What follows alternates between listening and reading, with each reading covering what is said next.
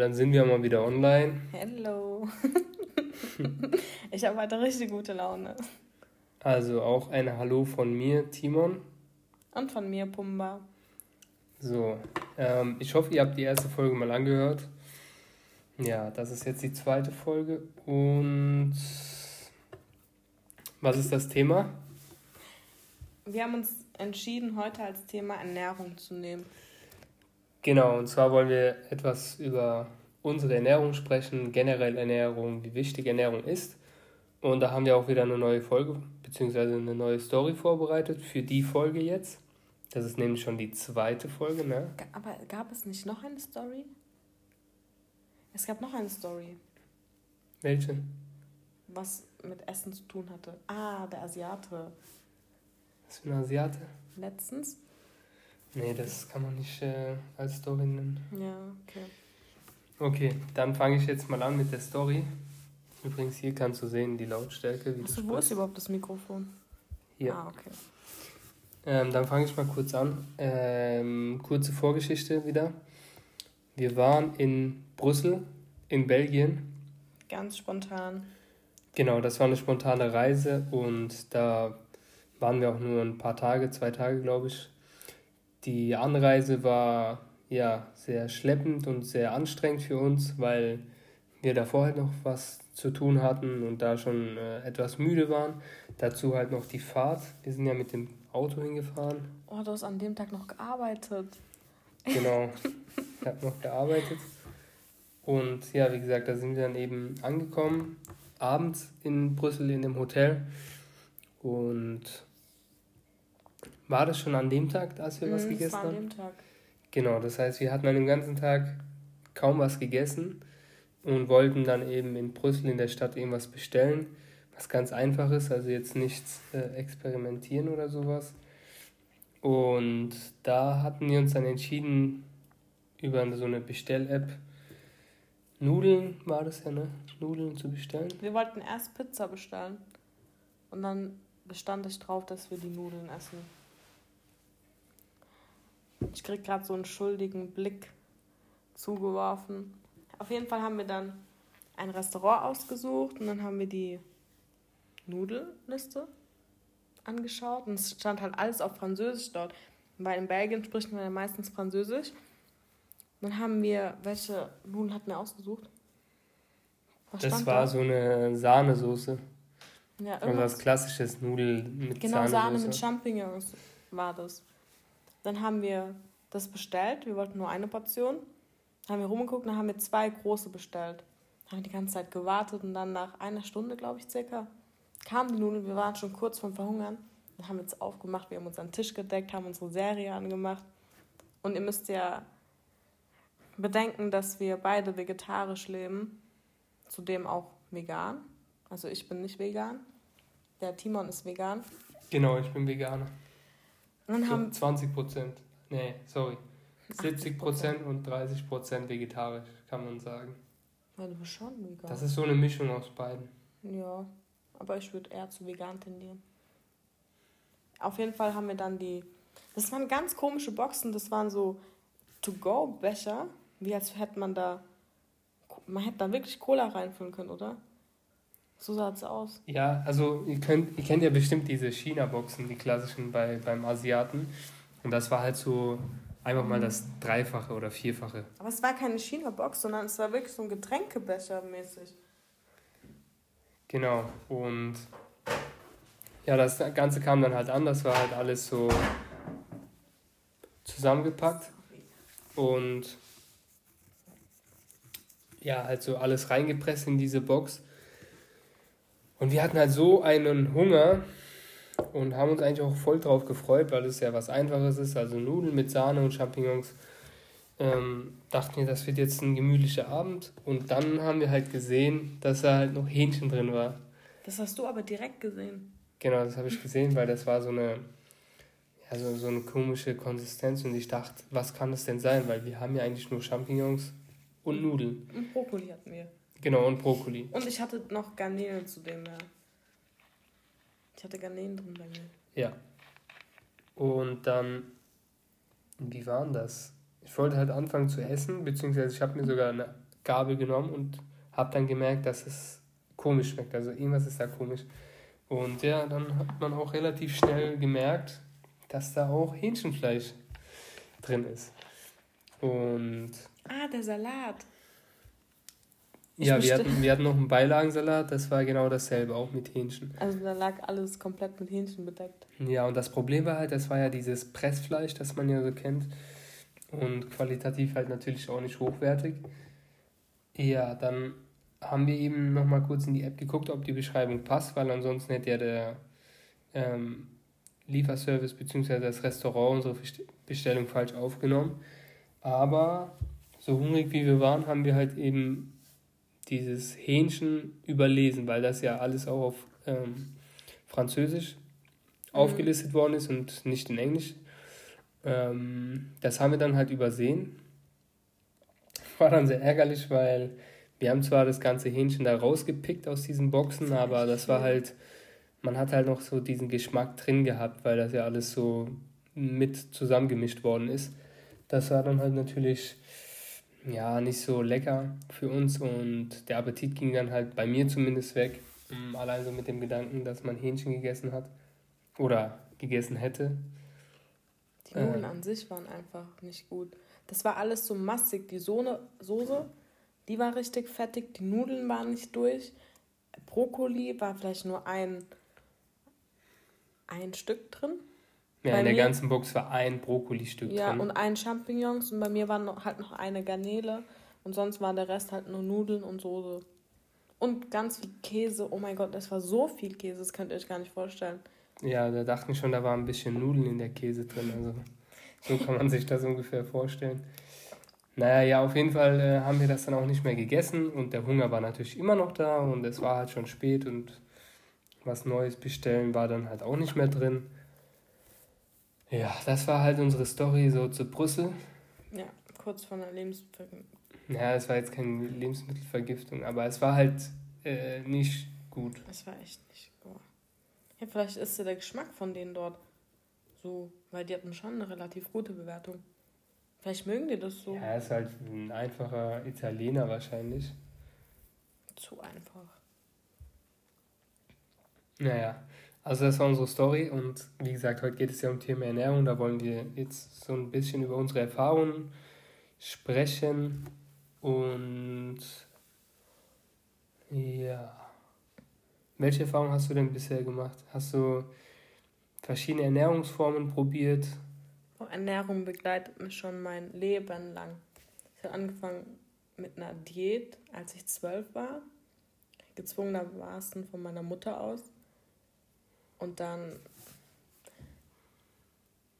Okay, was für eine Diät war das denn? Eigentlich war diese Diät gegessen? richtig gut. Also ich habe morgens normal gefrühstückt und dann habe ich mittags auch normal gegessen. Was aber halt wenig, normal? zum Beispiel eine Portion Nudeln. Aber es war dann auch wirklich nur diese eine Portion. Ja. Dann habe ich eine Stunde Sport gemacht. Das hat dann so 700 Kalorien verbrannt. Das konnte man auch sehen. Das war die Zumba auf der Wii. Und abends gab es dann Hähnchen mit Salat. Und das war's. Und ich habe damit, glaube ich, 12 Kilo abgenommen gehabt. Okay, und wie lange ging das? Das ging, ich glaube, als ich 14 war, ja, da wog ich noch so wenig. Und dann habe ich irgendwann eine Nachricht gesehen, dass 50 Kilo bei meiner Größe normal wäre. Und dann habe ich mir direkt Chips reingeballert weil ich so keine Lust mehr hatte auf diesen Entzug, sag ich mal, habe ich alles wieder zugenommen. Also hast quasi diesen Jojo-Effekt halt nur später bekommen. Ja. Von der Diät. Genau. Das heißt, du hast zwar abgenommen, relativ erfolgreich, aber nach diesen zwei Jahren hast du dann halt wahrscheinlich noch mehr zugenommen, als hab, du davor wuchst. Nee, ich habe nicht alles zugenommen. Okay. Aber ich habe schon zugenommen. Dann habe ich halt mit Fitness angefangen und habe mir meine Ernährung selber antrainiert, sag ich mal. Und du? Also ich habe mit Fitness bzw. Kraftsport mit 15 angefangen ungefähr. Und das war dann halt bei mir so, ich habe mich so sehr darauf gefreut, dass ich da jetzt in einem Fitnessstudio war und trainieren konnte, dass das bei mir von 0 auf 100 ging mit Ernährung, umstellen, äh, diszipliniert trainieren, also einfach generell den Lebensstil danach ausrichten. Da habe ich dann eben auf YouTube und so weiter verschiedene Videos immer geguckt von diesen Bodybuildern, also die, die richtig breit sind. Ja, und das hat dann schon einen so angefixt darauf und dann geschaut, wie ernähren die sich und man kennt es ja, das war halt so dieses klassische Reis mit Hähnchen und ein bisschen Brokkoli halt vielleicht so als Abwechslung. Ja, das war dann halt bei mir so die erste Erfahrung, dass ich dann erstmal meine Ernährung umgestellt habe. Das heißt, ich habe nicht mehr ja so Zeugs wie Schokolade, Joghurt, keine Ahnung, generell Süßes halt einfach nicht mehr so sehr konsumiert. Und bin dann auch sehr strikt vorgegangen. Also das heißt, ich habe mich sehr daran gehalten, clean zu essen. Das heißt, mehr so Reis, Hähnchen immer, ne? dass man halt auf jeden Fall auf die Proteine kommt. So, das war das Heilige, dass du dein Proteinlevel am Tag erreichst, weil das bedeutet ja dann immer Muskelwachstum etc. Ja, das war dann so meine erste Erfahrung mit 16 bis ja, 17, 18 und ich muss sogar sagen, dass diese Zeit so eine der wichtigsten Phasen war, weil da mm, gab es so quasi bei mir einen Wechsel. Das heißt, davor war ich halt derjenige, der nie Sport gemacht hat, nicht auf seine Ernährung geachtet hat. Und als ich dann eben angefangen habe, darauf zu achten, wurde ich dann auch viel bewusster auf alle anderen Bereiche im Leben. Das heißt, ich habe dann nicht nur geschaut, was ich esse und wie viel, sondern was ich am Tag mache, warum mache ich das und mh, bringt das mein Ziel näher, so wie eben im Training auch. Also ne, wenn ich jetzt mh, größere Arme haben will, dann konzentriere ich mich ja darauf, mehr Bizeps oder Trizeps zu trainieren, weil das ja mein Ziel ist. Das heißt, es würde dann keinen Sinn machen, jetzt auf einmal Waden zu trainieren, wenn ich einen größeren Bizeps haben will. Und so habe ich das eben auf andere Bereiche gesehen. Und diese Phase war sehr, sehr wichtig. Ich wurde dann auch diszipliniert in eigentlich anderen Bereichen außer jetzt im Kraftsport. Und genau, das war so meine Erfahrung bis ja, 17, 16, 17, 18. Ja, und ab da war es dann eben so ein Selbstläufer mit dem Fitness. Das heißt, es hat sich dann so fast schon quasi in meinem Leben integriert. Und die Ernährung war halt immer mal mehr oder mal weniger gut und diszipliniert. Das heißt, ich hatte auch mal Phasen, wo ich mich strikt daran gehalten habe, das Richtige zu essen. Gab auch mal Phasen, wo ich Pizzen gegessen habe oder Eiscreme irgendwie im Sommer. Ähm, aber so richtig Diätform habe ich jetzt nie probiert. Also es gibt ja zum Beispiel dieses High Carb, Low Fat, dann Low Carb, äh, Low Carb, High Fat, je nachdem. Die habe ich jetzt nie so bewusst irgendwie ausprobiert, sondern immer einfach nur weniger gegessen. Das heißt, mein Kaloriendefizit war einfach nur höher. Ich habe immer geguckt, dass ich wenig Kalorien und wenig Kohlenhydrate zu mir nehme. Das war das meiste, also worauf ich geachtet habe. Und viel Eiweiß halt. Und das war halt der Fehler. Irgendwann hatte ich dann so einen Tick, wenn ich einkaufen gegangen bin, ich konnte einfach wirklich nicht mehr einkaufen, weil ich so viel durchgelesen habe und mir gar nichts gepasst hat, dass ich dann meistens mit leerem Einkaufswagen rausgekommen bin. Außer halt so Quark und alles konnte ich mir kaufen. Bei mir war es auch krass. Ich hatte Phasen gehabt, da habe ich pro Tag 500 Gramm Fleisch gegessen. 500 Gramm? Alleine, ja. Boah. Da war ich richtig in dem Film, ähm, das kennt man immer, wenn die Bodybuilder-Serie, äh, wie nennt man das? Portionen? Eiweiß? Ja, so Portionen in ihren Schüsseln hatten. Ja, so Riesenportionen. Genau, immer so Reis und die andere Seite Hähnchen und das sechsmal am Tag oder so, was weiß ich. Ja, da hatte ich auch teilweise 500 Gramm am Tag und das ist ja absurd, wenn man sich das mal vorstellt. Aber ähm, anscheinend bringt es ja was, oder? Was bringt das? Diese Reisfleisch. Klar, aber langfristig eher weniger, glaube ich. Das schadet ja auch deiner Leber. Also, wir können ja mal gleich schauen, aber wenn du Fleisch isst und zwar viel, dann greift es irgendwann deine Leber an. Und ja, dein Fettgehalt auch. Also, du hast ja viel mehr Fett im Körper. Aber wenn ich jetzt jeden Tag Reis und Hähnchen essen würde, dreimal oder viermal am Tag, ich würde kugelrund werden. Ja gut, du musst ja auch entsprechend dein, ähm, deinen Sport schon machen, so ist das ja nicht. Ja, gut, aber, aber sogar wenn ich Sport machen würde, das meine ich. Ja, und irgendwann habe ich dann angefangen, das war so vor anderthalb Jahren, so mich mit der Thematik ähm, vegetarisch bzw. pflanzlichen Ernährung auszusetzen, weil ihr müsst euch vorstellen, davor war ich der, hm, also ähm, ich war jetzt kein Gegner davon, aber ich habe keine Sympathie dafür gefunden, sich ohne Fleisch und generell pflanzlich zu ernähren, weil ich dachte, das ist doch irgendwie so ein Ökoscheiß.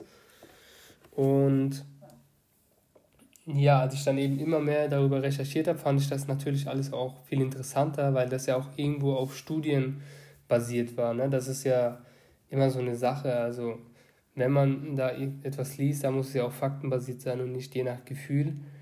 Und so war das eben. Ne? Also ich habe dann halt angefangen zu lesen, dass zum Beispiel rotes Fleisch besonders, aber auch generell Fleisch einfach ein erhöhtes äh, Krebsrisiko mit sich bringt, beziehungsweise generell Herz-Kreislauf-Erkrankungen. Und wir wissen ja, dass hier in Deutschland vor allem Todesursache Nummer eins Herz-Kreislauf-Probleme sind. Also Herzinfarkt, ähm, sei es jetzt infolge von Rauchen, Alkohol oder schlechter Ernährung, also generell in einem, ähm, durch einen schlechten Lebensstil und das wollte ich halt eben verhindern und habe dann eben gemerkt, dass natürlich, wenn man diese ungesunde Lebensweise führt mit mh, mm, schlechter Ernährung, dann fördert das natürlich auch das Risiko. Arnold Schwarzenegger ist doch auch Vegetarier. Ja, und genau. Der also stärkste also, Mensch aus Deutschland, gell? Ist auch Veganer. War genau, also es gibt, genau, es gibt ja auch eine Doku, die kennt ihr bestimmt auch. Ähm, die heißt ja wie heißen die nochmal? Oh, wie hieß die? The Game Changers. Genau, Game Changers. Könnt ihr euch auf jeden Fall mal reinziehen. Ähm, das werden wir auch in die Notes nochmal aufführen. Ist auf Netflix eine Doku. Da ist es alles äh, prima erläutert. Und da könnt ihr auch mal sehen, was so die Fakten sind. Die will ich jetzt gar nicht nochmal alles aufbröseln, weil wir sind ja hier bei 20 Minuten Therapie. Das heißt, dafür reicht die Zeit hier nicht. Ähm, genau, bisher kann ich sagen, dass ich sehr, sehr positive Erfahrungen gemacht habe mit der vegetarischen Ernährung. Also das heißt, es ist sehr, sehr vielfältig, was ja viele gar nicht denken. Ich bin ja erst, ähm, seitdem ich Timon kenne, vegetarisch. Und wir haben heute unsere Eisenwerte kontrollieren lassen. Und seins war einfach höher als mein Eisenwert, obwohl ich Fleisch esse. Das war auch so eine Sache. Denkt genau, man gar also. nicht. Man sagt ja, ähm, Eisen gibt es in rohem Fleisch. Genau, rotes Fleisch hat ja bekanntlich viel Eisen, aber auch natürlich Sachen wie Haferflocken oder Hülsenfrüchte. Und wenn ihr das dann auch zu euch nimmt, dann seid ihr auf der sicheren Seite. Also es gibt genug Alternativen. Natürlich müsst ihr auch die Disziplin haben, das dann durchzuziehen. Äh, aber ich kann jedem mal wirklich zumindest mal empfehlen, das vielleicht mal nicht eine Woche, aber zumindest mal zwei, drei Wochen zu machen, weil nach einer Woche da Veränderungen zu sehen, ist sehr, sehr schwierig. Vor allem, wenn ihr davor ein sehr, sehr ungesunden Lebensstil hattet. Aber probiert euch mal wirklich aus mit zwei, drei Wochen und ähm, schaut einfach auf euren Körper und achtet darauf, welches Feedback ihr bekommt. Fühlt ihr euch fitter am Tag? Mm, na klar kann es natürlich sein, dass die ersten paar Tage schwierig sein werden, weil das halt sehr, sehr ungewohnt ist. Aber ansonsten probiert es mal aus und schaut einfach, wenn es euch gefällt, dass, dass ihr euch da mehr damit befasst, vielleicht mal Bücher dazu liest. Mm, apropos zu den Büchern kann ich euch auch der Ernährungskompass empfehlen. Das ist ein super Buch, da sind alle Seiten von jeder Ernährungsform nochmal ausgeschildert. Ähm, und dann könnt ihr euch selbst euer Bild daraus machen. Ja, genau. Ich war gerade so ein Gedanken. ja, also wie gesagt, das war jetzt eher so eine grobe Thematik darüber. Mm, wenn ihr gerne zu bestimmten Sachen dazu mehr erfahren wollt von uns, dann könnt ihr uns gerne eine Nachricht schreiben, entweder per E-Mail oder über Instagram. Ähm, und dann können wir darüber nochmal sprechen und darauf eingehen. Ähm, ansonsten, wenn ihr irgendwie Hilfe braucht bei der Ernährung oder sonst Fragen dazu habt, könnt ihr uns auch das. Genau, zum Beispiel Rezeptvorschläge von uns, was wir so essen. Oder wir können ja auch über typische Mahlzeiten reden, dann könnt ihr gerne eine Nachricht schreiben und wir werden darauf eingehen. Oder zumindest versuchen.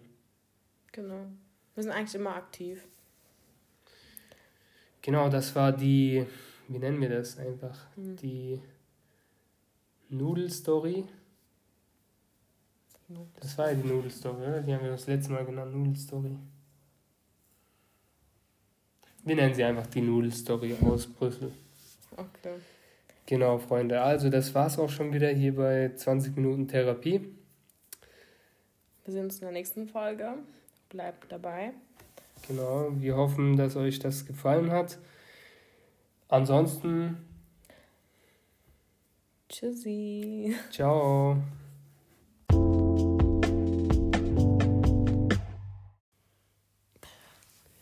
Hi Freunde, wir sind wieder zurück zu einer neuen Podcast-Episode von Timon und Pumba. Ja, und heute wollen wir etwas Deep Talk betreiben und wollten über ja, ein Thema sprechen, das ich in dem Buch, das ich gerade lese, ähm, aufgegriffen habe. Und zwar geht es darum, um das Thema Liebeskreislauf und was es damit genau auf sich hat. Ja, sollen wir anfangen? Wo sollen wir anfangen? Yes, ich würde sagen, wir fangen mal an. Ähm, ich habe dir den Kreislauf eben schon mal gezeigt, dass du auch weißt, um was es überhaupt geht. Ja. Und kurz vorweg, ähm, ich war in dem Thema mehr belesen als Pumba. Das heißt, ich habe sie jetzt eben nochmal aufgeklärt, was sie wissen muss, dass sie das versteht. Und das Lustige war, als ich oder als ich dir das ja erzählt habe, wusstest, wusstest du ja schon so indirekt davon Bescheid, weil du es halt irgendwie Na, intuitiv, genau, weil du ja. es ja intuitiv erlebt hattest, schon ja, genau. mehrmals. Und ich denke, wir alle haben das schon irgendwo mal miterlebt. Ähm, ja, Thema Liebeskreislauf. Wo fange ich denn an? Mit den zwei Personen. Genau, Freunde. Also, ihr müsst euch das so vorstellen. Ihr habt auf der einen Seite euch selbst als Person und auf der anderen Seite habt ihr eure Erwartungen. So, und inwiefern schließt sich daraus jetzt ein Kreislauf zusammen? Ähm, folgendermaßen. Wir, beziehungsweise der Grundsatz dieser Thematik lautet, dass wir Liebe von den falschen Menschen erwarten und wenn diese dann eben nicht eintrifft, beziehungsweise wenn diese Person uns diese Liebe oder man kann auch sagen Zuneigung oder Aufmerksamkeit, je nachdem, nicht anerkennen oder nicht zeigen, dann ähm, fühlen wir uns schlecht. Ja, wir fühlen uns dann vielleicht oder unser Selbstwertgefühl sinkt und das führt einfach dazu, dass wir uns in so eine Negativspirale von Gefühlen begeben und vielleicht nicht mehr so empfänglich sind für andere ähm, Zuneigungen von anderen Personen. So, es kennt vielleicht jeder mal ein einfaches Beispiel.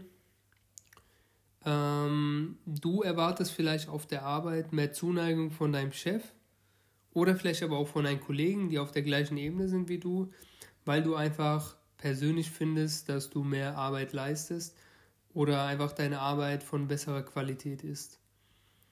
So, jetzt ist es aber so, dass du diese Zuneigung oder Anerkennung oder Lob eben nicht von deinen Kollegen, deinem Chef ähm, bekommst und dich dann dementsprechend auch enttäuscht oder einfach schlecht fühlst, weil du denkst, Mist, so eigentlich hätte ich das doch verdient.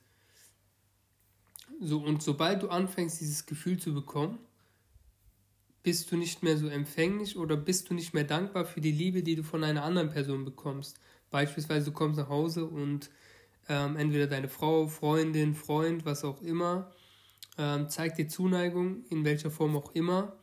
Sei es jetzt, dass es dich einfach interessiert, wie dein Tag war oder ähm, was du essen gemacht hast und du fängst an, das einfach nicht mehr wertzuschätzen, weil du ähm, einfach schon mittlerweile keine Liebe oder keine Zuneigung mehr von dieser Person erwartest. Dementsprechend achtest du auch nicht mehr darauf, ob du sie jetzt bekommst oder nicht und bist einfach eher unempfänglich dagegen.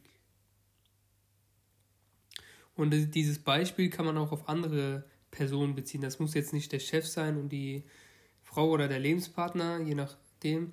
Ähm, es kann auch ganz andere Personen sein. Fakt ist aber, dass wir eben ähm, von den Personen, von denen wir eben Liebe, Zuneigung erwarten, diese einfach nicht bekommen. Und von denen, von denen wir es eben nicht erwarten, vielleicht in einem Übermaß bekommen, sodass wir das aber auch nicht mehr wertschätzen. Und das ist ja eigentlich nicht richtig. Das erstmal grob dazu, dass ihr mal ein Bild im Kopf habt, ähm, über was wir hier eigentlich sprechen wollen. Ja. Du hast eigentlich das meiste schon gesagt und stimme auch all dem zu. Ich weiß nicht, hast du jetzt so einen Moment mal irgendwie bewusst wieder wahrgenommen bei dir? Ja, das ist, was ich dir letztens erzählt habe im Telefonat.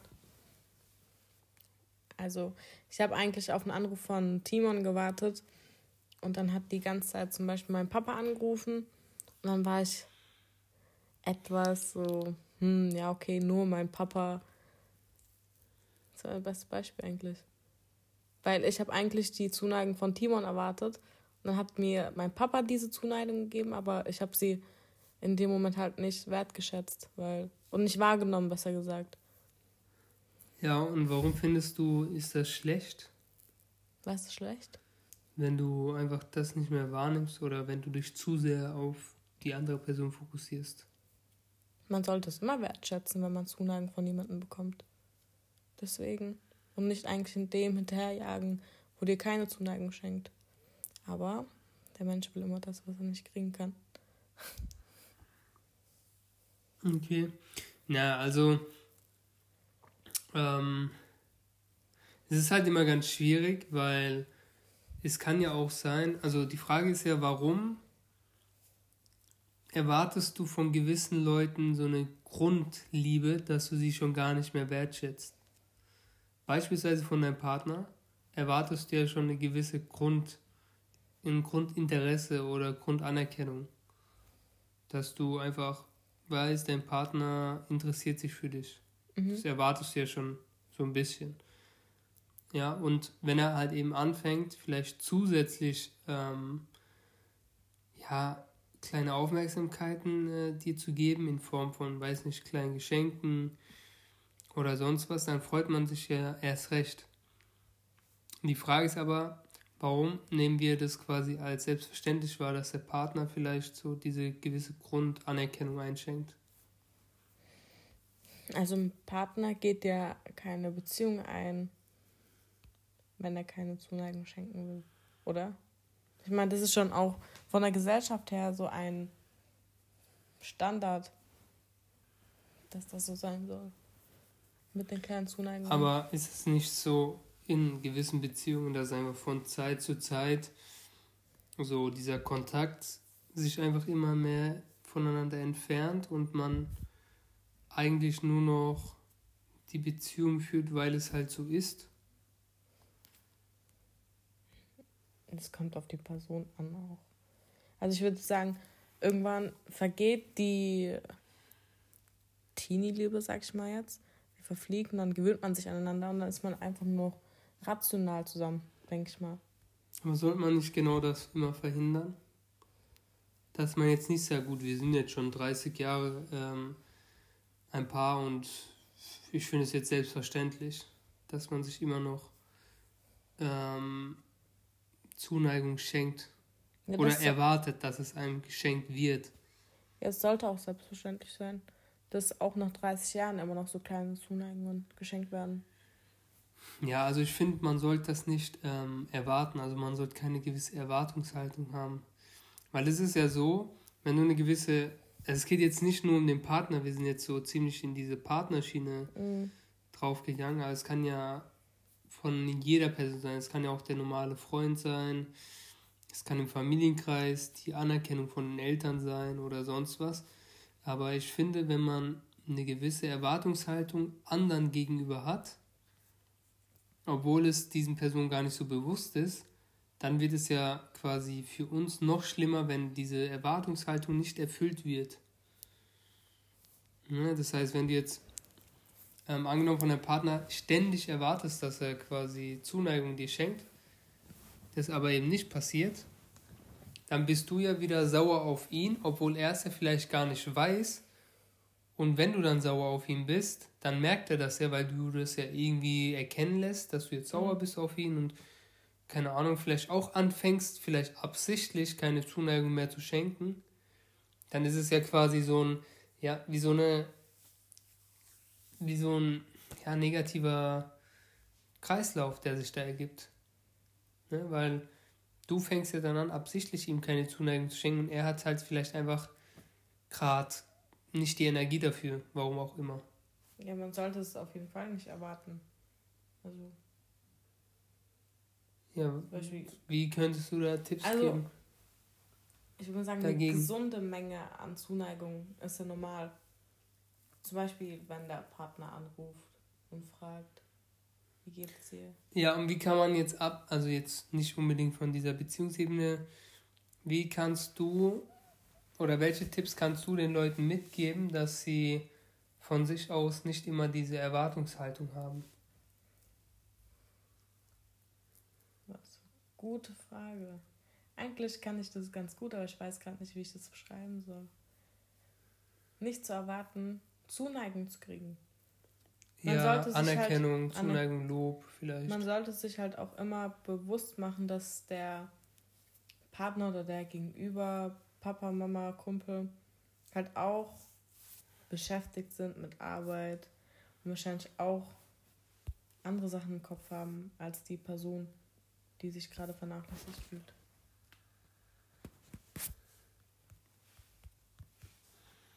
Das heißt einfach ein erweitertes Be Bewusstsein aufbauen für die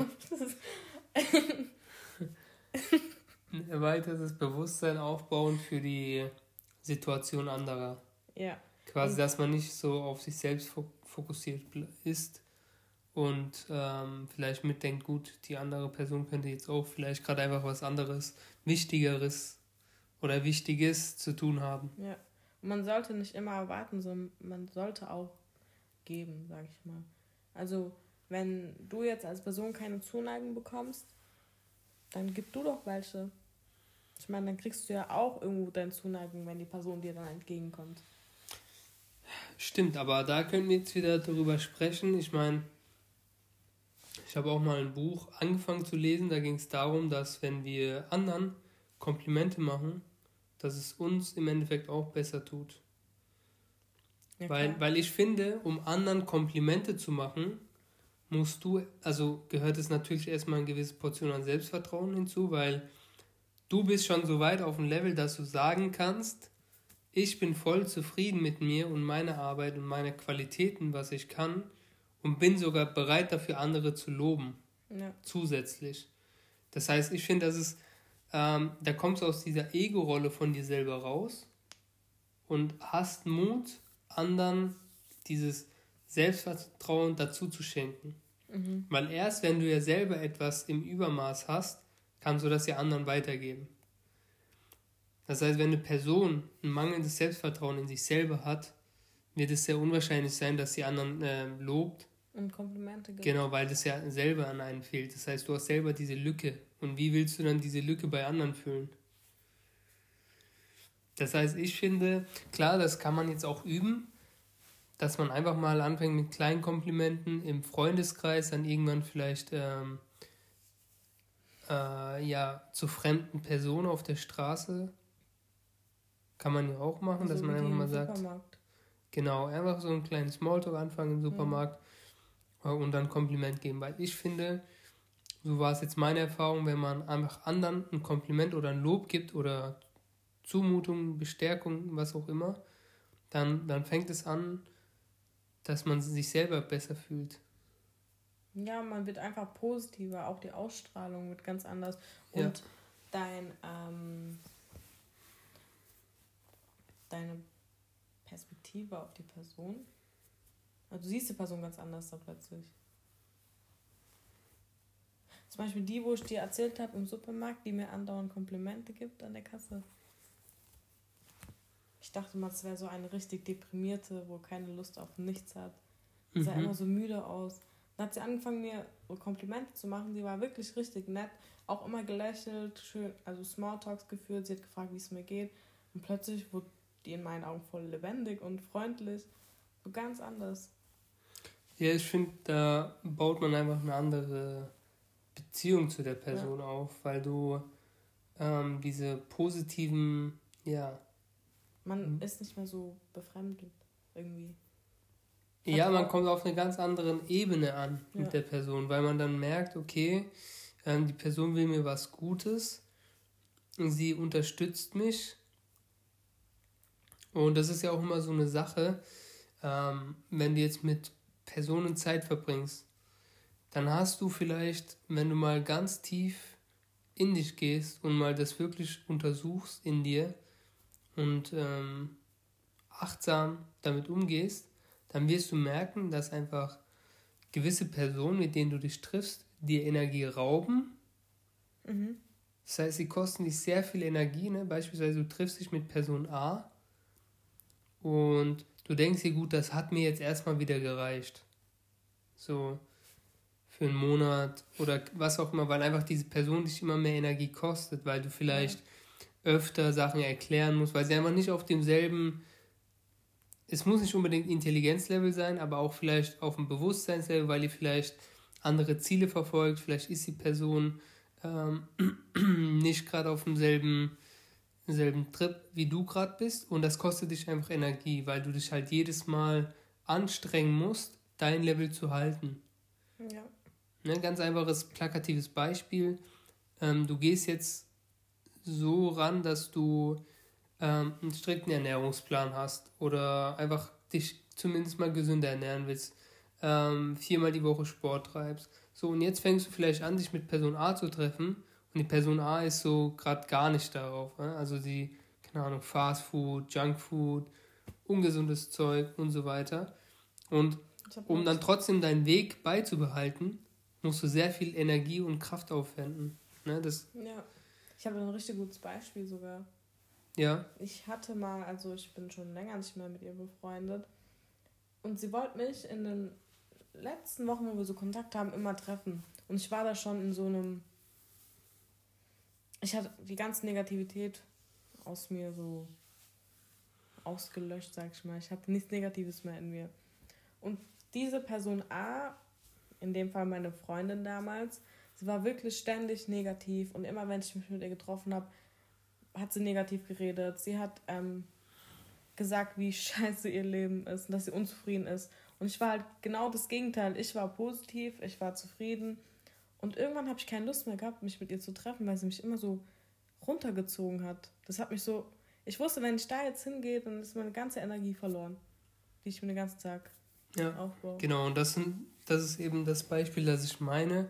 Das heißt, du hast gewisse Personen, sei es jetzt in deinem Familien- oder Freundes- oder Bekanntenkreis, ähm, die dir einfach Energie rauben. Vielleicht auch unbewusst. Das muss ja nicht immer sein, dass es bewusst ist. Ähm, andererseits hast du aber auch gewisse Personen ähm, in deinen Familien-, Freundeskreisen, die dir sehr viel Energie schenken oder ähm, Energie bereiten. Ne? Das heißt, du fühlst dich einfach dadurch besser, wenn du dich mit denen triffst. Du fühlst dich wieder aktiver, du wirst wieder viel motivierter. Ähm, du hast einfach viel mehr Energie danach. Ne? Du fühlst dich einfach lebendiger dann. Ja. Das, das muss jetzt nicht vielleicht gleich sein, aber wenn man einfach achtsam darauf ist, mit welchen Leuten man Zeit verbringt und wie oft vor allem, dann merkt man, in welche Energierichtungen es geht. Ist es jetzt eher eine Person, die dir die Energie raubt? Es kann auch natürlich neutral sein, das weder noch. Ähm, oder halt eben die Energie schenkt. Und ich finde, darauf sollte man mal achten, weil, wie wir ähm, vorhin schon gesagt haben, dass es ja letztendlich wieder von einem selber abhängig ist, inwiefern man ähm, Lob, Erwartungen oder Liebe von einer Person ja, erwarten kann.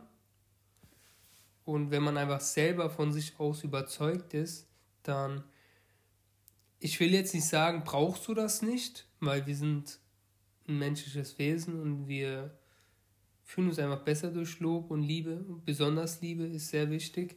Aber wir sind dafür nicht mehr so fixiert auf eine Person, sondern wir strahlen einfach so eine gewisse,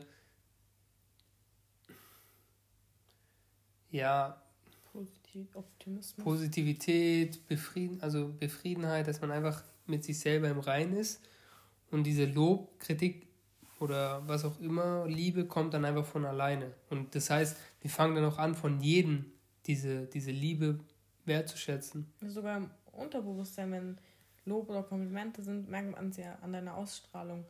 So, genau. Auch wenn du es selber nicht merkst, andere Leute sagen dir, oh, du siehst so gut aus, du genau. was Frisches irgendwie. Ja, Freunde, das war es auch schon wieder mit unserer neuen Folge 20 Minuten Therapie. Diesmal ging es richtig schnell. Diesmal ging es schnell, ja. Ähm, die denke, Zeit ist jetzt auch erreicht. Hätte sogar noch länger reden können. Ja, vielleicht können wir auch einen zweiten Teil machen. Also lasst es uns einfach wissen, ob es euch gefallen hat und ob wir einen zweiten Teil darüber drehen sollen. Vielleicht ähm, habt ihr ja auch noch andere Ideen, worüber wir reden können. Genau, vielleicht habt ihr noch ähm, andere Tipps oder sowas. Ähm, auf jeden Fall ja, danke für die, für die Zeit, die ihr euch hier genommen habt. Ähm, ja, ich würde mich dann auch wieder verabschieden. Ja, ich mich dann auch. Gut, also dann bis zum nächsten Mal. Ciao. Tschüssi.